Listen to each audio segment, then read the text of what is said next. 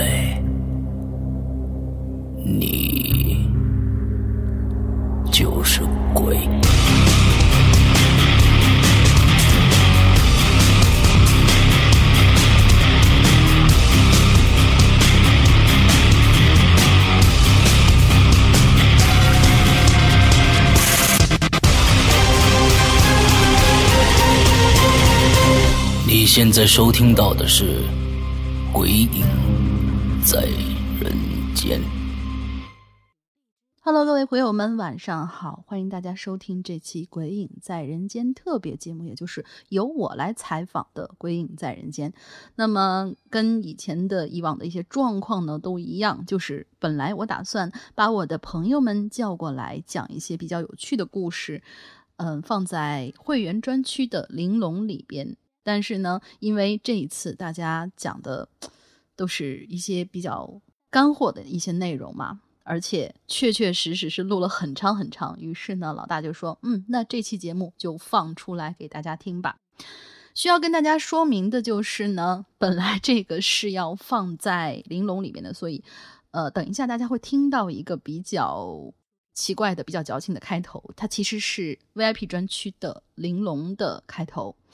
那么我们基本上就是一刀未剪的把当时采访的状况给大家还原出来，让大家听一听我周围的那些小伙伴们的真的是诡异事件啊、灵异经历。就是说，除了青灯之外，我还是有一些些，呃，也有一些同好吧，有可能是人以类聚，这个事情真的也很难说。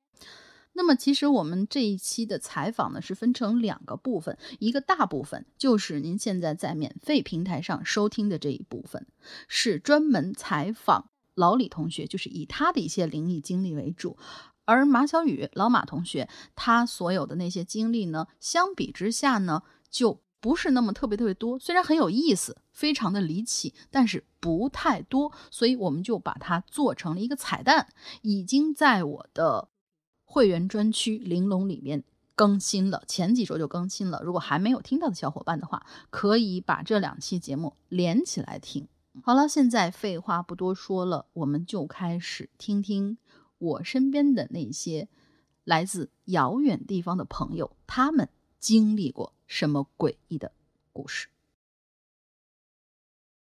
Hello，各位宝宝们，周三快乐！我是永远不爱你们的大玲玲，欢迎收听这一期的玲珑。哎呦，攒这个局是真不容易呀、本来呢，就是那天我们吃饭的中午的时候，我准备要录这期节目的，但是呢，被我师傅给搅了。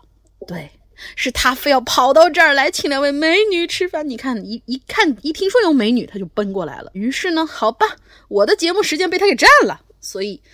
我现在只能啊、呃远程连线我的两位朋友们，因为他们要去外地玩儿，远程连线，然后补录我的这一期节目。欢迎他们再次跟我们打个招呼吧。Hello，大家好，我是他刚才说的两位美女当中的一位美女啊，不一一般美啊，马小雨。嗯，Hello，大家好，我是两位美女里面的大美女李楚。她平时说话没这么嗲。如此不要脸。好的，那么那个老大其实跟我们一块聊的时候呢，已经天南地北都聊遍了，而且我们下一次啊，下一次有可能他们就已经回到他们那个呃乌鲁木齐那边了，所以呢，这一回我们就见大家喜欢听的说，讲一讲。这次我们是灵异专题，毕竟我们是鬼影的节目嘛，所以我们一定要做灵异专题。但是能听。到多少，或者说是大家能想起来多少呢？那就想起来多少就说多少吧。首先呢，我想大家应该都听过我来到鬼影时候的做的第一期长节目啊，就是我出席的那一期《鬼影在人间》。那么《鬼影在人间》呢，顾名思义就是鬼影在人间，就是 就是鬼友们来了以后讲。呃，我其实是在向两位同学们在。宣布一下这个规则，就是说是你们有什么灵异经历，来给我们介绍一下。其实我这辈子遇到的第一个有灵异体质，就是我以前对灵异体质这种事情是没有概念的。但是我真正意义上的遇到的灵异体质，第一个其实不是青灯，而是老李同学。所以，嗯，听过我那期《鬼影在人间》，同学们一定听过很多很多我说的关于发生在宿舍里面的事情。那么就请，呃，老李同学来吧，把这个。以他的视角来讲，来讲一遍当年发生那些故事。当然啦，老李同学也不是来到宿舍里头才变成灵异体质，他以前也有很多小故事。所以就说我们现在顺着他的成长时间线，把时间交给他，请他来讲一讲他这辈子到底遇到了什么鬼。好，老李你先讲。呃，大家好，我是背景音乐，谢谢。来继续。好的，好的，啊，鬼影这个这个节目很好，这个不要商业互吹，我直接讲故事。不要商业互吹，嗯。那我这一紧张呢，我就不知道该说什么，我先捋捋哈。嗯。那个，先从小时候吧，上大学咱俩第一次遇见之前，你在好的在老家有没有发生过什么？嗯。就是你觉得当时好像挺正常，后来一想想，咦，好像挺诡异的那些东西。嗯，好的。嗯，那么我呢？嗯，我看我有这种我有这种记忆的时候，就是一种很灵异的一些记忆的时候呢，我已经大概呃四五岁的样子了吧？我记得很早了，那很早了，其实对对对对。对我遇到过这种，就是让我觉得很不寻常的事情。是我记得我在四岁多的时候，嗯，第一次是在家里，家里，当时，对对对，可能比四岁还要小一些。然后当时呢，我在我爸爸妈妈中间睡，那个时候还没有分出去。然后嘞，就嗯很清楚的看到我们家日光灯上面有个黑衣坨坨的一团影子，然后在那儿。像荡秋千一样荡我们家那个日光灯，我操！这是吊死鬼吗？这是？就是你知道老式的那种日光灯吧？就是两根绳子下来，有一有一根那个呃长的那个灯管，白炽灯。对，嗯，对对对，那个黑坨坨的一一团东西就坐在那个上面，然后它是慢慢的荡起来。一点一点荡起来，当它荡到差不多一百八十度的时候，我实在忍不住了，然后我就拍醒了我的妈，然后我的妈就告诉我你在说胡话，她不相信我的。可是，可是他难道看不到那个灯管在晃吗？他看不到啊！我把他拍醒了之后，那个灯就跟什么事没有发生过一样，很定的掉在那里。你确定你不是在做梦？不是，我很清醒当时，所以我的妈一点都不相信我。所以，所以你家人其实也不知道你是这种体质，对吗？对他们从来不相信这个。然后呢，等到没有再没有多久吧，我就是这这个事情发生以后没多久，我就被扔去一个人睡了。你想想我当时的心，就哇凉哇凉的。对呀，对。然后我要独自去面临那些什么黑坨坨的东西。就那个黑坨坨的东西，你后来没有搞清楚它是什么嘛？它以后有没有再出现？嗯，他偶尔还会出现，然后可能过了很多很多年，在我成年之后，他还有出现过。哇！但是我讲讲讲讲讲讲。嗯，它是整个贯穿在我的成长线里头的，就是隔个三五年的他会出现一次，或者说隔个七八年的他又会出现一次。你不会是狐狸精吧？那个肯定是 进渡劫之类的。好好说话，哦，不是，呃，那个老马，狐狸精就是说是精怪渡劫，它其实是会有一个比较就是实体化的一个状态，它走到你面前，比如说一个狐狸，它像人一样行走。你如果能够对他说一句，哎，你看这只狐狸怎怎么跟人一样在那走？你只要能够对他说出这句话，他渡劫就成功了，你知道吧？黑团团这种东西，我祝天下的狐狸渡劫。对，真的是。但是黑团团这种东西，其实就是我们我们可以理解它为，就是青灯之前在跟我们提到，他看到很多东西都是白团团的东西。对对，我看到是黑团团。就是当时他坐在日光灯上的时候，我记得很清楚那个细节，嗯，就是差不多一个人形，但又不像一个人，像是在穿着一个黑袍子那种感觉，嗯嗯，那么一种东西，但是它是一种半透明状的，又像云又像雾一样的在翻滚的那种东西。就是说它成一个人的形状吗？或者说别的东西的形状吗？对对对，大概就是一个人的形状，但是可以看出来他是戴的斗篷的那种黑袍子的那种感觉。你说的这个东西，我好像有一点点见解哦，要听吗？啥意思？你你说。嗯，因为我我比较关注灵异这一块的人士，他在台湾那边有有一个灵异人士叫做刘伯钧的，大家可以上网可以查到他。嗯哼，他以前是在庙里头做公主，然后他也是天生灵异体质，但他是非常灵异，他几乎。时时刻刻都会都可以看到各种各样形态的，然后他说有一种形态的，就是刚才老李所说的那种。他说就有很多人快死了的时候，会叫他过去帮让他帮着什么说说情或者怎么样。其实他说我说是没用的，我最多就是只能在那儿就是给给你们正正人心而已。其实我跟那个黑影子跟他去去交换，去给他贿赂或者是怎么样交换条件，他都不会理我。该取那个人的命的时候就会取那个人的命。对，然后所以你那个黑团团是。他看到的那个黑团团是比较像的，也是有的时候会成人形，然后呃像斗篷一样这样子。那么我我呃我插一句啊，那么那么就是说你看到的这个黑团团，就是说老马，我先问你，他说的就是这位呃灵异人士所说的这个。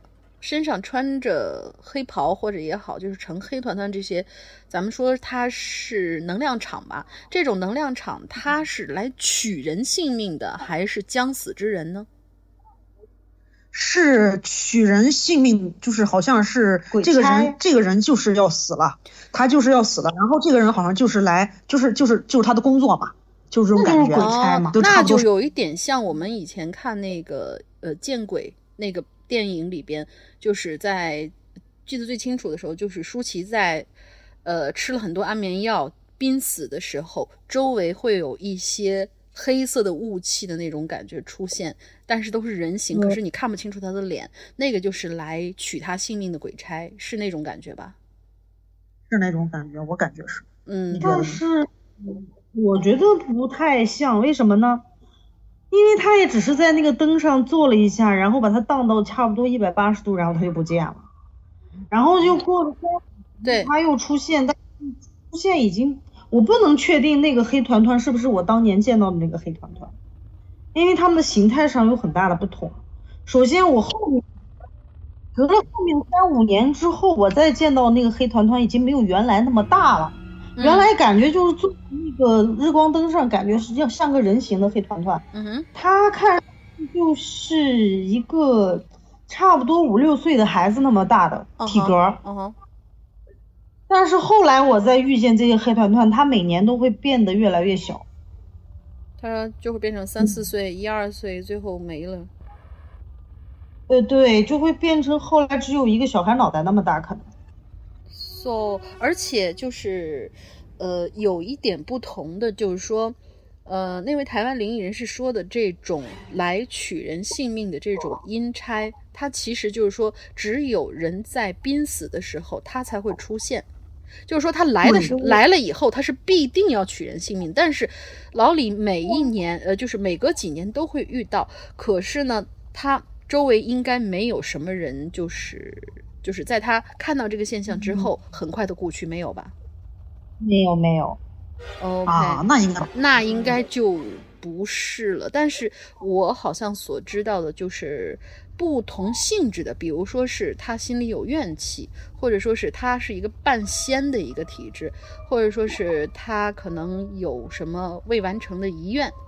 像这种几种形态，就像人们。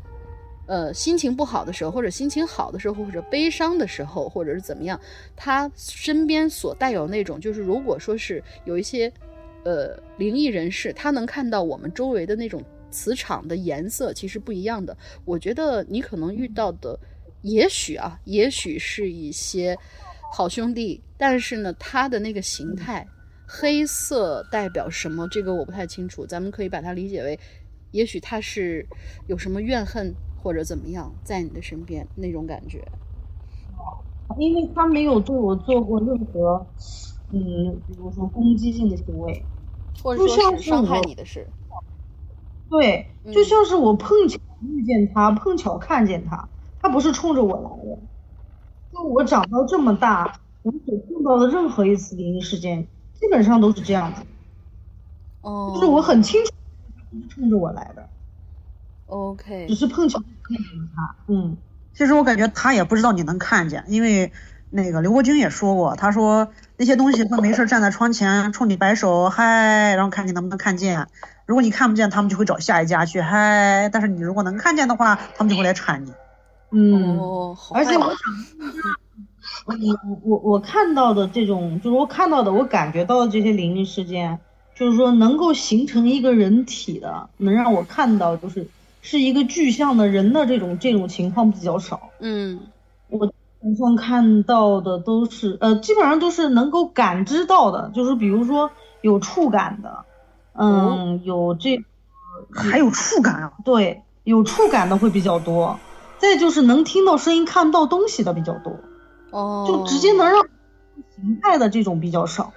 OK，那就是说咱们俩比较像，你好像的就是那个灵力场要比我更强一点。我是就是基本上他们跟着我，但是我什么都看不见，我也什么都感觉不到。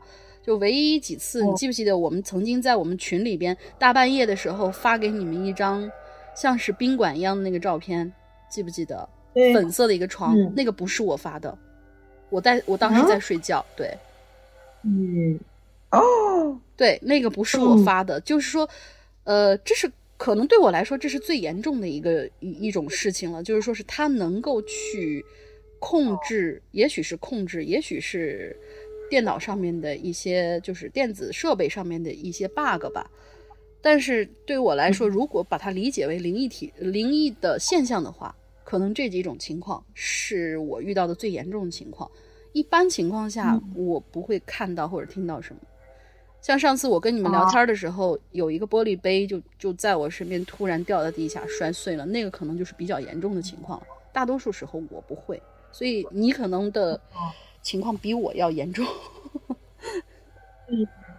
你想咱俩一块儿经历过的，比如说那个，嗯、头顶上掉那种大水滴掉在我的大腿上，记得不？啊，对，记得，嗯，咱们宿舍顶上是一滴水都没有，嗯那滴水从哪儿来的？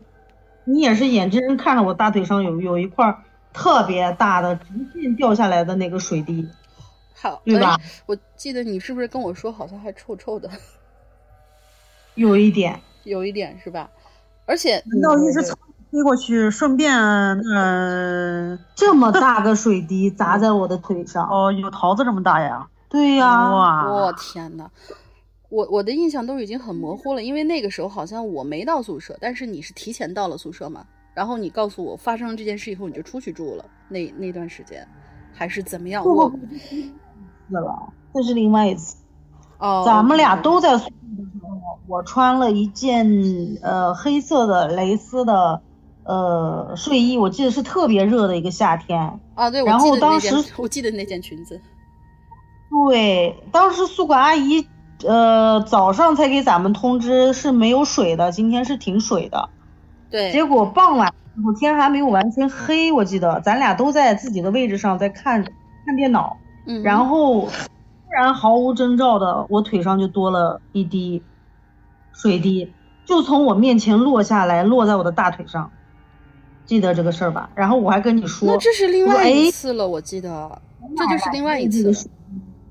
对对对，OK，上学时候的事儿，我们等一下再说。现在先把就是上学之前，就是按你的年龄来说走一个时间线，还有什么你印象比较深刻的一些一些事情，就是在入大学之前的一些事情发生吗？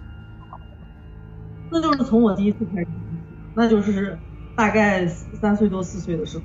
OK，看到那个坐在灯上，那是第一次。第二次的时候是我在幼儿园里，嗯嗯、我也记得非常清晰。我自己睡的那个小床，嗯嗯、头顶也是有一个日光灯的。然后我嗯真真正正看到自己离魂了，知道吗？哎，就是我，我就是睡着了之后的一个，就是刚刚睡着，人的意识还还有，但是眼眼睛已经模糊，就是非常累的时候。临界状态。对对对对但是我的意识是在的。嗯，然后当时我就模模糊糊的看到自己，就是身体变轻了，嗯就是那种感知，第一感知就是我的身体变轻了，在往上飘。OK，然后我模模糊糊睁开眼睛，然后我就看着我离天花板越来越近，最后我就飘到了我的脑袋顶上的那个日光灯上坐下来，然后我这时候再往下看，我还在床上躺。哦，所以摇灯管的那个该不会是你自己吧？会有。所以啊，我觉得挺神奇，前前后后这两件事情其实隔了没有多久时间。OK，难道是空间时光逆转，什么空间什么重叠啥的？他其实是在躺在那儿看见了他自己坐在上面。但是我很个直观的一个感觉是我当时是白色，我不是黑色的。OK，吧好的好的。嗯，那么，呃，这是学前，就是上学之前的两件事儿，其他还有什么故事吗？就是小的时候，嗯太多了。来来来，嗯大大小不怕多。事件可能有四吧。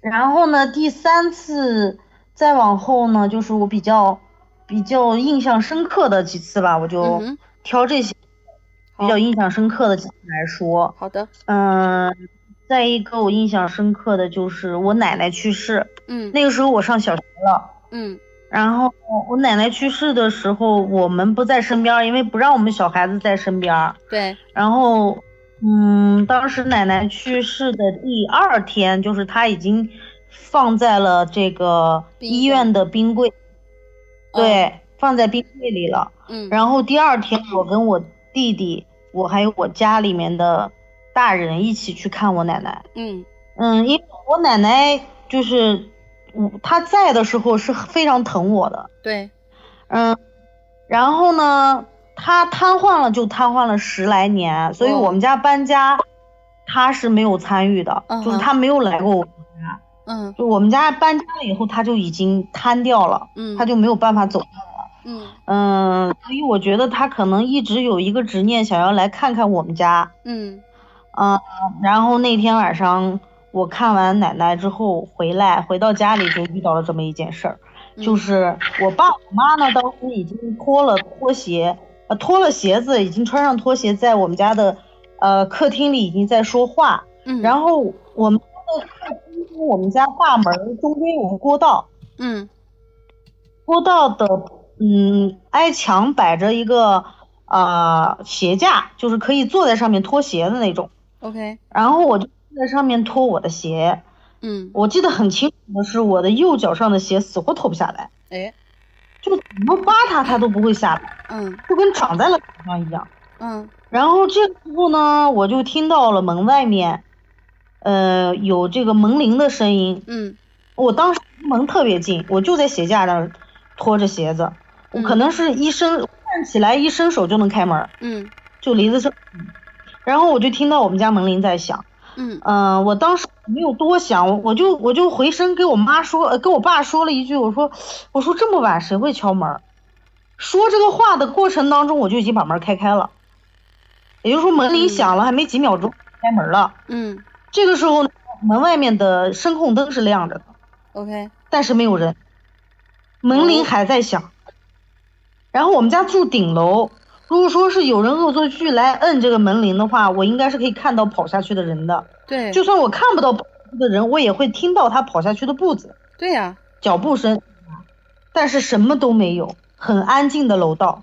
OK，嗯，这个还不是我最害怕的，我还没有意识到恐怖在哪里。嗯哼，这个时候，我回头跟我爸说了一句话，我说：“爸，见鬼了，外面没有人。”我说这句话的过程当中，我就看到我爸的脑袋，他上的头发，他是梳的大背头，头发很长的，对，我就看到他的头发，瞬间就炸起来了，哇！怎么回事？那真的把我吓了一跳。他看到什么东西了吗？我不知道是他看到了，还是他听到我说的这句话把他吓到了。反正我转头看到他的时候，他是青筋爆出，然后他的头发瞬间炸起来，哦，吓了我。然后这个时候，我爸就跟我说说，嗯，不要紧张，孩子不要紧张，可能是奶奶回来看咱们了。哦哦，不知道，可能是奶奶回来了。，OK，然后这个时候呢，嗯，父母说了一会儿话就洗脸睡觉了，我也一样，我也去洗脸睡觉。这中间这没有发生什么奇怪的事情。嗯哼，然后呢，我要有一个习惯，我喜欢把自己的门儿关起来，然后我门上有个门帘，嗯。把门帘放下来，把门关起来，然后我的呃我的梳妆台就在我的床头旁边，嗯。然后呢，我的梳妆台那儿有一个呃有靠背的椅子，嗯。我喜欢把我的衣服全部叠好放在我的呃这个这个椅子上，，OK，就不是搭在靠背上哦，是放在椅子坐的那个位置上。嗯哼，然后那个椅子是冲着我的梳妆台摆着的，嗯对。嗯然后我就这样睡觉了，关了灯就睡觉了。嗯第二天早上我是这样的，我是没有人叫我起床，我是肯定起不来的。啊，对，这个然后第二天早上，嗯，第二天早上我就模模糊糊听到有人在喊我的小名儿，，OK，婷婷啊，婷婷起床了，但是我听不清楚，我分辨不出来那是谁的声音，嗯我只知道有人在叫我，然后我自然而然就醒来了。嗯，我醒来之后，我看到的场景可吓了我一跳。我的然床头灯是开着的，嗯我的床头灯是开着的，我的椅子那个坐的那一面儿冲着我的床，然后我的，对，我的衣服搭在了我的椅背上，我的门儿是半开着的，我的帘子搭在我的门儿上，就是说我以那个状态就像是有一个人走进来，想要就是比如说是你躺在床上，然后有一个人想要进来以后想跟你看看你，或者是说说话什么的，然后他就顺手把你椅子上的衣服拎起来搭在椅背上，把椅子转过来坐在那儿。对对，我当时的感觉就是，我奶奶一定是坐在那儿看了我一晚上。哦，我哦，这很恐怖好吗？就虽然知道是奶奶，但是也很恐怖好吗？啊妈，我我头皮炸起来了，现在。然后我我当时第一的直观感觉就是，我奶奶坐在这儿看了我一晚上，OK，然后早上起床叫了我起床，嗯把我的床头灯打开。嗯对，嗯、我为了我为了想要驳回自己这个想法，我还专门去我父母的房间看了一眼，嗯，他们睡得非常死嗯都打着呼噜，就根本没有起来的迹象，OK，就又证实了我自己心里的想法，是我奶奶叫我起的床。你知道吗？我觉得头一天你爸爸可能看到了什么，但是他就是说是，如果说是一句话，我们平常说是，哎，这个事情怎么不对？真是见鬼了。就是我们只是说了这样一句话，或者说你开门没看见人，这就还好。但是我觉得当时你爸有可能意识到了，或者感觉到了，或者看到了什么东西，然后他怕吓到你，才对你说了那样句“哦，不怕不怕啊，没事儿，那个有可能是奶奶嘛。”然后就这对于小孩子来说，就是你最亲的人来看你这件事儿，如果说是跟你是有关系的，而且是跟你有这么亲切的关系的，他这样跟你说不容易吓到你，因为你距离那个门口是最近的。是的，对，所以后后来很多年之后，我再想起这件事，我觉得是不是我爸爸看到了我奶奶就站在我身后？啊，我操！我又 对不起，我又起了一身鸡皮疙瘩，不好意思。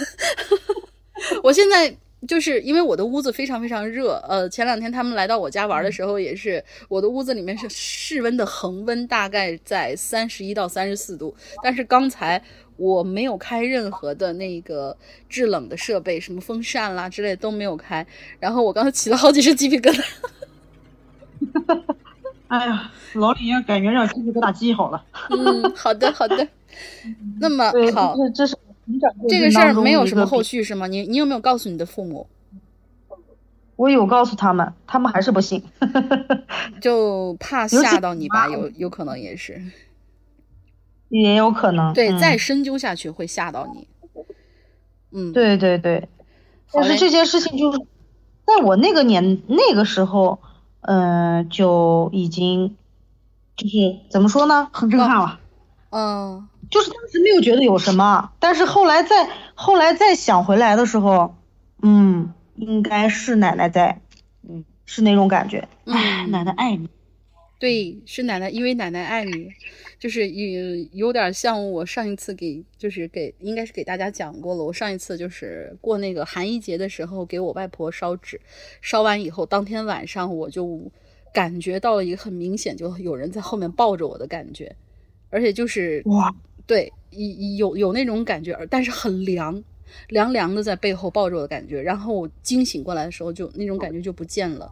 然后我就想起来，哦在我小的时候，我是非常非常喜欢面朝着我，就是我在睡在外公和外婆中间，然后我外婆通常情况下是从背后抱着我的，然后因为我要摸着外公的胡子才能睡得着，所以我是肯定是面朝外公的。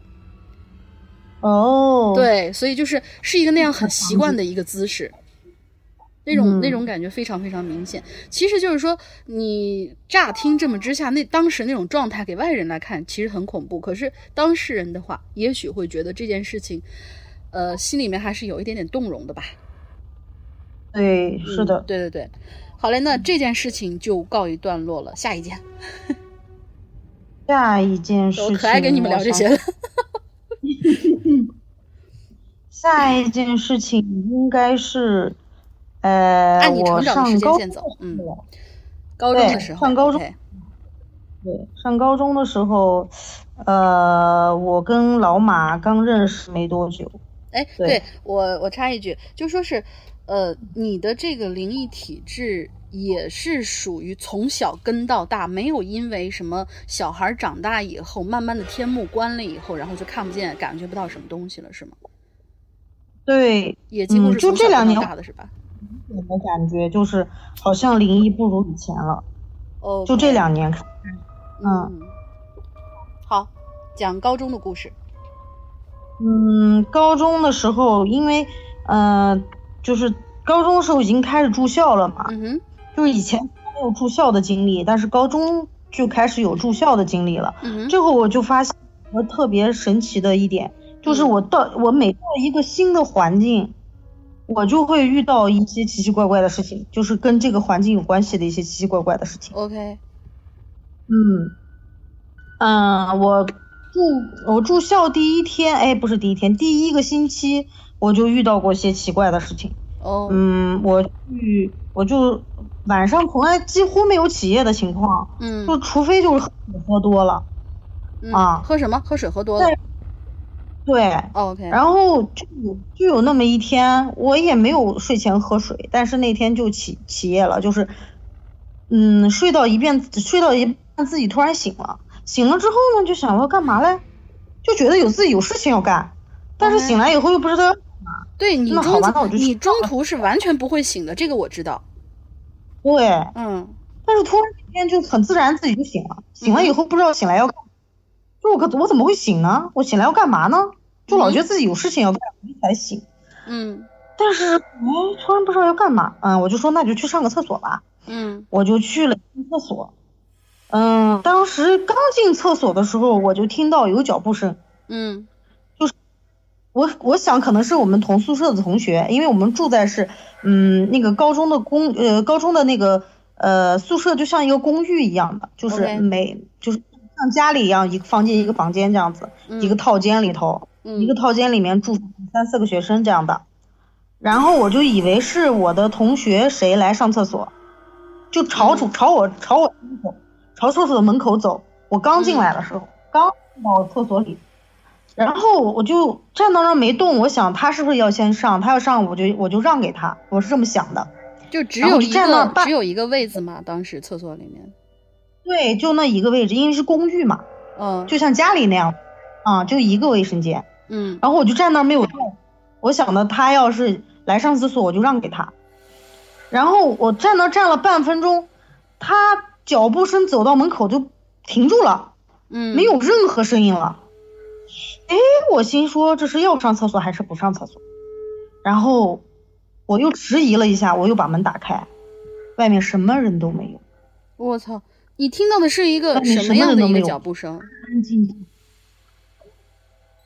就是穿着拖鞋唰啦唰啦唰啦随意的走过来的，响就感觉像是一个人啊被尿憋醒了，然后就是拖鞋的对声音那样呀就出来上厕所那种声音响的，对对对。那也也就是说对，所以我很笃定是我的同学要上。，OK，嗯嗯嗯，那但是我开嗯门儿，我从我从厕所里出来，门打开，没有人在外面，但是嗯也没有拖鞋出拉出拉回去的，嗯，他就是到了门口他就不动，不是你有没有他也没有回去的声音。你有没有朝可是我打开门你有没人。没有朝门板后面看一眼，他是不是挂在门上被随着一起推开了？Sorry，我开脑洞了。我应该没有那么大的劲儿吧？我就是我 就是推门的那个那个劲儿啊！哈，没有觉得有什么障碍物挡住他。对，没有发现任何人在外面。OK，这个也是就是这么一个也也是一个未解之谜。嗯，然后你没你也没有看过你的室问你的室友有没有起来什么的。嗯、好嘞，那这个就是我后面有问过，他们哦说记不清。记不清了。那么，呃，好吧，其实对问了也白问因为你至少如果说是你室友来一起起来上厕所的话，你至少能够听到他来，甚至于是看着门关着，敲敲门，然后走回去的那种声音，对吧？对，但是我听到的是，他就停在了门口，就没有声音了，没有回去的声音。这个真的，如果按你的惯性思维的话，他应该就是在门口没有动，嗯哼，对不对？对的，对，好吧，好嘞，那这是高中的时候的故事，下一个，啊、我频繁出现这种就是看起来很诡异、很灵异的这种事件，频繁发生的时候，就是我上大学的时候。嗯，好了，这就终于转战大学了。就是在遇到我之前，你有没有发生过什么事情？遇到我这个之后比较长，咱们放在最后讲。遇到你之前，就那就是在原来的那个校区，咱们在啊、日月城的那个校区。OK，嗯，那是遇到了几次特别恐怖的事情。我就要特别恐怖的，来来来，讲讲讲讲讲，看我遇到你遇到我之前有没有 什么？来，嗯嗯，对，呃，那一次就是很恐怖的那一次，我我想你你可能之前你也听听到过这个传闻也好，还是什么也好，咱们学校不是把那个日月城的有一层的厕所分掉了，啊记得那件事吧？没有，这个我没有，我只知道在可能可能是你们那一届的时候，把那个教导处门口那个大榕树给锯了，因为榕树下说锯榕树下面据说是聚魂的嘛。哦，嗯，我只知道去了那棵榕树，其他的我都不知道了。呃，就是咱们那个咱们那个叫什么卢浮宫，不是卢浮宫，那个那个叫什么来着？盘浮宫，对，太阳，哎，呃，盘浮宫。哦，哎，太阳宫还是盘福宫，我不知道，反正咱们那边的名字都挺神道的。对，嗯就是咱们那个大的那个，嗯，专门有电脑室的那个那个那个主楼，就叫盘福宫，哦，半圆形的？嗯，记得。第三层的所有厕所全部封掉了，因为当时有一个女生是进是在那个里面上晚自习，然后快下课的时候去了一趟厕所，然后就晕倒了在厕所。然后当那个女生醒来之后，她说她看到了厕所上面有一个人头，嗯就是厕所的抽马桶上抽水的那个水箱上有一个人头，所以她才晕过去了。我的个神呀！我我觉得嗯大家都有听说过这个事儿，我没，有我没有就是在那印象哎，呃。也许没有人跟我提然后就。是那个事情过后没多久，我遇见了一个特别恐怖的事儿。那个时候我还有男朋友，嗯嗯，然后呢，那个男孩儿是我跟他一起，那天是出去给他朋友过生日，嗯哼然后回来的时候已经很晚了，嗯大概十二点多了。咱们学校呃在十一点半的时候会熄灯，所有的灯都会黑掉，嗯记得吧？嗯，记得。然后就只有只有几条主路的这个路边上的这个路灯还有亮着。嗯，嗯，我怎么记得咱们那边咱们那边一到晚上没有没有灯光都。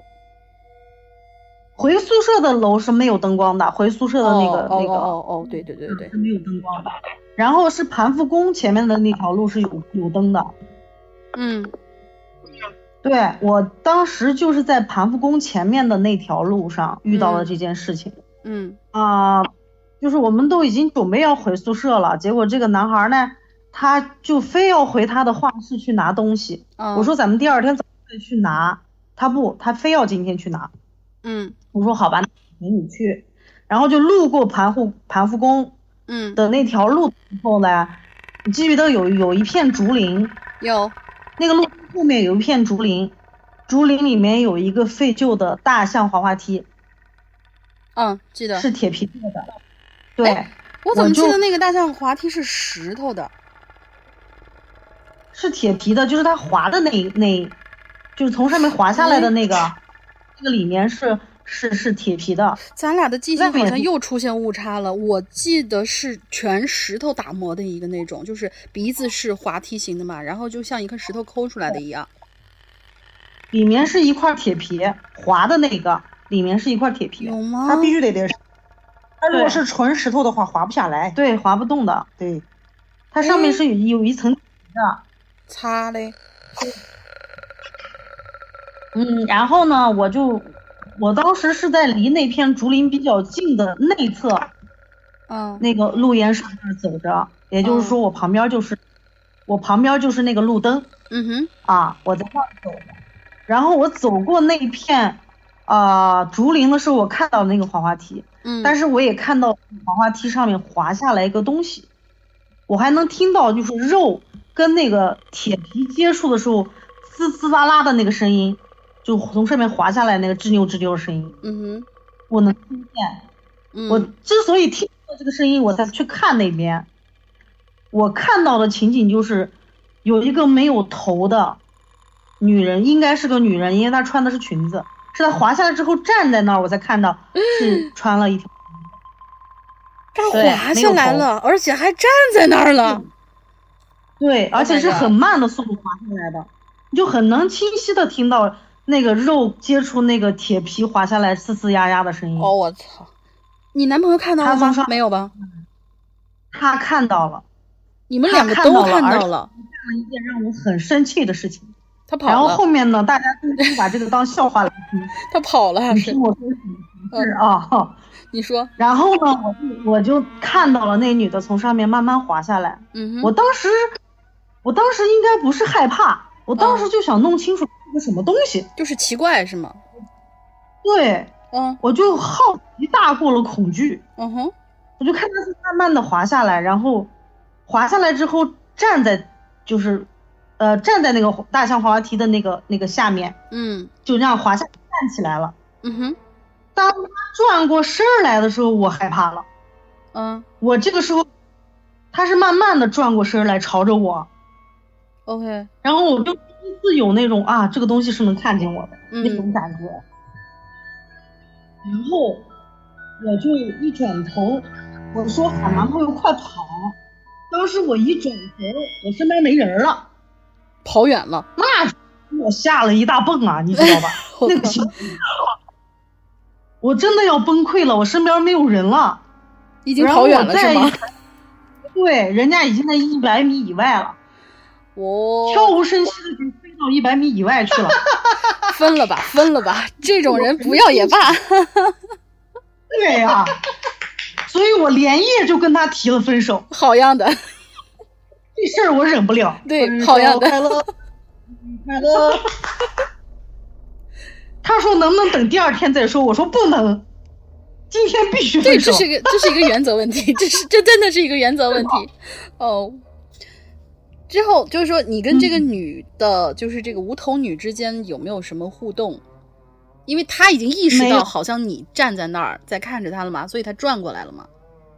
对她转过来了，他嗯哼转过来的同时害怕了嘛，然后我就寻找我旁边的人，这是我的本能嘛，嗯对吧？嗯我就寻找寻找我旁边的男朋友结果他飞了，他跑了，然后我就已经再也没有心思去关注那个无头的人了，对吧 OK 我这个时候也是疯疯的哎呀。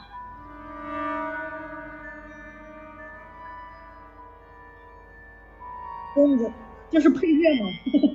Sorry，我没有静音，我刚才待会儿我会把这段剪掉，就是把那个呃铃声的这一块剪掉，我没有静音，所以就是这个声音你先不用管它，咱们空个大概好五秒钟啊。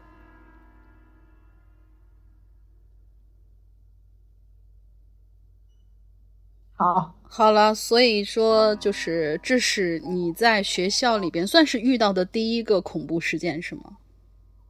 呃，不算是第一个，算是我记忆犹新的一个，就是很近距离的。我要听第一个。看到一个，嗯，第一个就没有那么恐怖了，没关系第一，个就比较搞笑。搞笑的也可以，搞笑的也可以。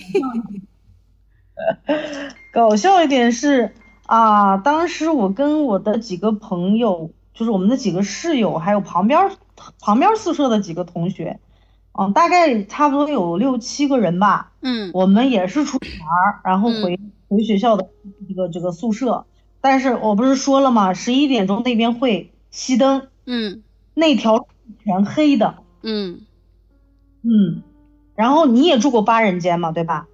你知道那条路嗯我没有住过八人间，我直接是在四人间那个小院儿里。啊，对，中间中那也还间咱们中间隔着网吧嘛。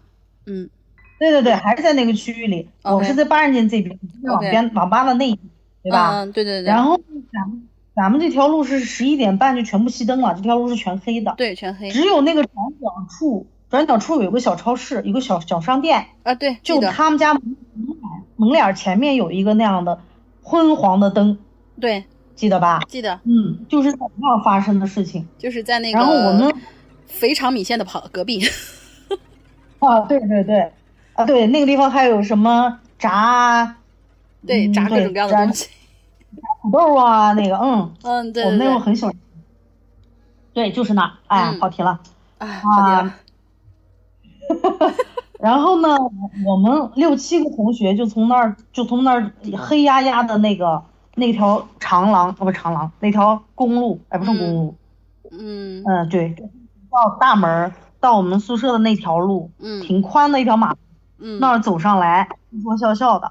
然后呢，走到那个转角处的有个昏黄那个灯，走到那儿的时候呢，我看到对面儿就是嗯。从从宿舍方向又走出来了一批人，跟我们的人数差不多，嗯大概也有也有那么呃六七个人，但是我们当时还没有走到转角处，八人间只是？说看八人间的转过来一些是从八人间的院儿里能走出来的是吧？不是不是从四人间那边院院子里，因为他是从转角处这样灯光打的地方，突然间出现了那么那么一三呃呃六七个人，这个很不正但常、啊。是我们那时候还就是十一十一点钟的时候，咱们两个院儿都是要锁门的。是的，嗯当时他突然出现在那灯光下的，我我是这么觉得的。嗯嗯，然后我们就往前走，他们就在那个转角处往过来走。嗯当我们擦肩而过的时候，我就感觉这些人瞬间没了，啥？是我最，这些人瞬间没有了，就是跟我们擦肩而过的这六七个人，瞬间没了，就跟我们擦肩而过的这个这个同时，OK，从我们身边走过的同时就没有人了，这个很奇因为。呼啸声也好，脚步声也好，瞬间就没有了。OK，我意识到了这一点，但是我身边的朋友没有意识到。哦对，说说笑笑的时候就是没有没有感觉嘛，对这周围的事情。嗯对对对，然后我就拍了我旁边的同学，我就说，哎，你们有没有注意到刚才有一队人跟我们擦肩而过？他们说有，有见到过这么一队人。嗯我说那他们现在呢？嗯我说是他们现在人到哪里去了？他们也很惊慌失措，才反应过来这个问题，然后迟疑了一下，回头看了两下子，确实没有任何人在我们身边，我操，要开始往宿舍跑。啊哈，嗯，虽然是个恐怖的事情嘛，但是在我看来还挺搞笑的。这哪里搞笑啦？就是感觉像习惯了。就是有点像是那种就是空间折叠了一样，比如说啊，像是一个镜像一样，他们走过来，你们也走过来，其实你看到的是你们，但是在你们交错那一瞬间，你们合为体合为一体了，就是有点像你能这个，对像空间折叠一样的那种感觉吗？对对，就像我们路过了镜子一样的效果。哦，对对对对对，就是这个感觉，让我想起了《盗墓笔记》对，但是我死活想不起来走过的那队人到底长什么样子。我们需要一个犀牛角，谢谢。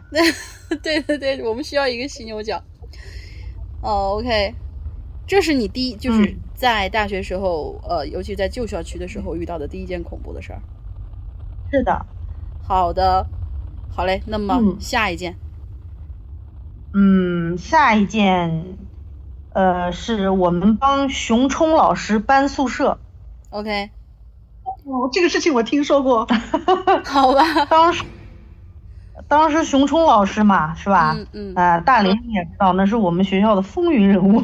呃，对对对 那个熊老师这期，节目。呃，sorry，就是虽然说是点了名了，但是你估计啊，就是知道这个老师的人，你在这个学校里未必能找得到他，为什么呢？他要在男生宿舍才能找得到，但是你找到的会是一个女生的样子，就是她是属于那种长发飘飘，然后长得真的很像一个妖娆多姿的一个女孩子，个子小小的，对，是我们学校风云人物。呃，，对，风云人物，男生中的人物。对，美男子，嗯真的是美男子，嗯，对对的，漫画里走出的二维人物。对，嗯，然后他是因为研究生，他在他在读研究生的时候就在带我们的课，，OK，是个非常以为的老师。嗯。啊、当时是不知道是什么机缘巧合，我忘了，然后就认识他了。嗯，然后有一次正好被他抓壮丁，然后啊、帮他搬宿舍，因为他原来的宿舍他觉得很吵，他想要继续深造，然后这个时候就读书读不下去，因为太吵了，嗯，他就想搬在搬到学校外面去住。嗯哼，嗯，这时候呢，我们就帮他去搬宿舍。嗯当时他住的那他要搬进去的那个地方是三楼，他嗯原来住的宿舍是一楼。嗯当时我们把东西都已经搬到那个三楼的那个房子里去了，当时在给他整理这些东西。嗯他正好站在了窗口，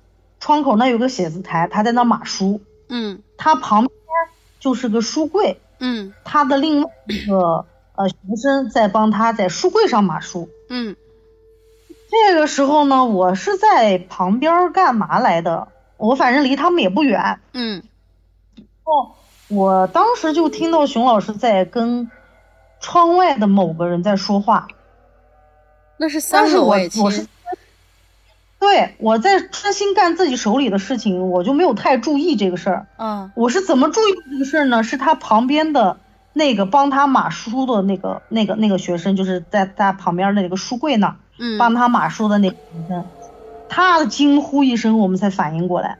嗯当时那个学生就喊了一句，说：“熊老师你在跟谁说话？”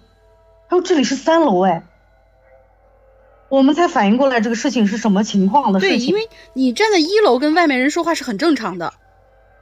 对对对，嗯后来就是这件事情呃发生了之后，熊老师很害怕，嗯你就房子也不收拾了，马上找房东去搬这个宿舍，就换了一个房子。那他自己后来他自己有没有跟你们说过，说是他当时正在跟外面的谁说话，外面的人长什么样子呢？对对对，他后来有跟我们描述过当时这件整件事情一个来龙去脉。OK，然后他跟我们描述说，他当时在呃这个这个这个呃他的写字台这儿码书的时候，他就听到外面窗户那儿有人敲窗户，嗯哼，然后他就把窗户打开了，嗯然后这个人喊他去吃饭，嗯然后他就说啊我这会儿正在收拾东西呢，你们你们先去吃吧，你先去吃，我待会儿要请我的学们去吃饭，嗯因为他们在帮我搬。，OK，他就说了这么一句话，然后他旁边的这个学生反应过来了，就说：“熊老师你在跟谁说话？这是三楼。”他自己才反应过来，哦，这是三楼，啊，喜宝，他跟谁说话？嗯，对他当在跟这个人说话的时候，也是个不不经意间的一个反应，啊对，他死活想不起来，对他死活想不起来跟他说话的这个人到底是谁，这个他只知道是很正常，因为个他很你学生那么多，然后你在这个学校里面还有自己的同学，我们现在可能一个班的同学也未必人人都认识，对吧？对对对，嗯。嗯再一个，他为什么会出现这种这种呃情况呢？就是因为他原来在一楼住的时候，在一楼的宿舍楼里住的时候，经常有人会敲他窗户，叫他去吃饭，所以他这形成了一个很正常的一个反应。是一个惯性。对，他就不会去过脑子这件事情，他觉得很正常、很很自然的一件事情，嗯他都没有意识到自己是在三楼了已经。这个时候有人敲敲，，OK，我能插句嘴，什么嗯？说你们你们那老师是不是左撇子？忘记了，不知道。吧？不是，好像不是。不记得了哎。好吧，我印象当中好像不是。是吧？我也没这个。虽虽然他没有怎么带过我，但是有那么几次接触吧，我不记得他有任何，就是呃动作上面有跟别人，比如说是跟你勾肩搭背啊，或者说是拿东西啊，也没有那么看起来别扭的地方。嗯，对。呃，所以老马要说起这个左撇子是一个什么样的一个话题呢？这个还得从刘伯钧说，嗯就是刘伯钧曾经说过，他们之前在那个也是跟师傅去练修炼嘛，就是修炼通灵，OK，然后都是用吃饭，因为在他们的概念当中，用左手吃饭就是跟他们的好兄弟一起吃，如果他们用右手吃饭的话，他们的好兄弟就吃不到了。所以刚才他说到这个，这老师要去吃饭，就有人喊他吃饭，所以我就想是不是老师身边经常跟着一个好兄弟，然后就是加上老师可能有有左撇子左手，所以说就有这种可能性，就无意间养了个小养了一个我。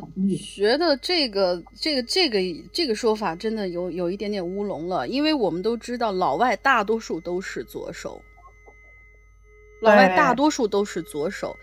呃，像有一些国家的人，他们会认为好像是左手还是右手是不洁的，他们吃饭一定要用左手。就是可哦，你说的是印度？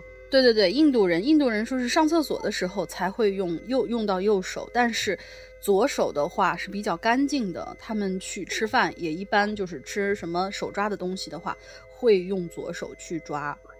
那你要要这样说的话，那全世界没有几个人他是他不是灵异体质啊，应该。所以我觉得这个左右应该跟他的关系不太大。嗯，嗯，而且我也是除了除了用左手，不是除了嗯用右手写字和吃饭之外，其他用的都是左手比较顺。所以你是灵异体质吗？啊 好吧可，以这样。强行解释一下。好嘞，那这就是熊老师的故事。那么熊老师的故事结束以后，接下来呢？嗯，接下来应该是我们到青城山去写生遇到的一次事情。哎，不是跟。